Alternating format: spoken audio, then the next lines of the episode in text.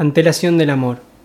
Ni la intimidad de tu frente clara como una fiesta, ni la privanza de tu cuerpo, aún misterioso y tácito y de niña, ni la sucesión de tu vida situándose en palabras o acallamiento, serán favor tan persuasivo de ideas como el mirar tu sueño implicado en la vigilia de mis ávidos brazos.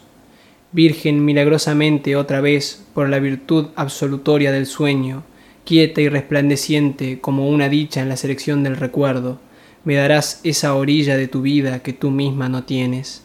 Arrojado a la quietud, divisaré esa playa última de tu ser, y te veré, por vez primera quizás, como diosa de verte, desbaratada la ficción del tiempo, sin el amor, sin mí.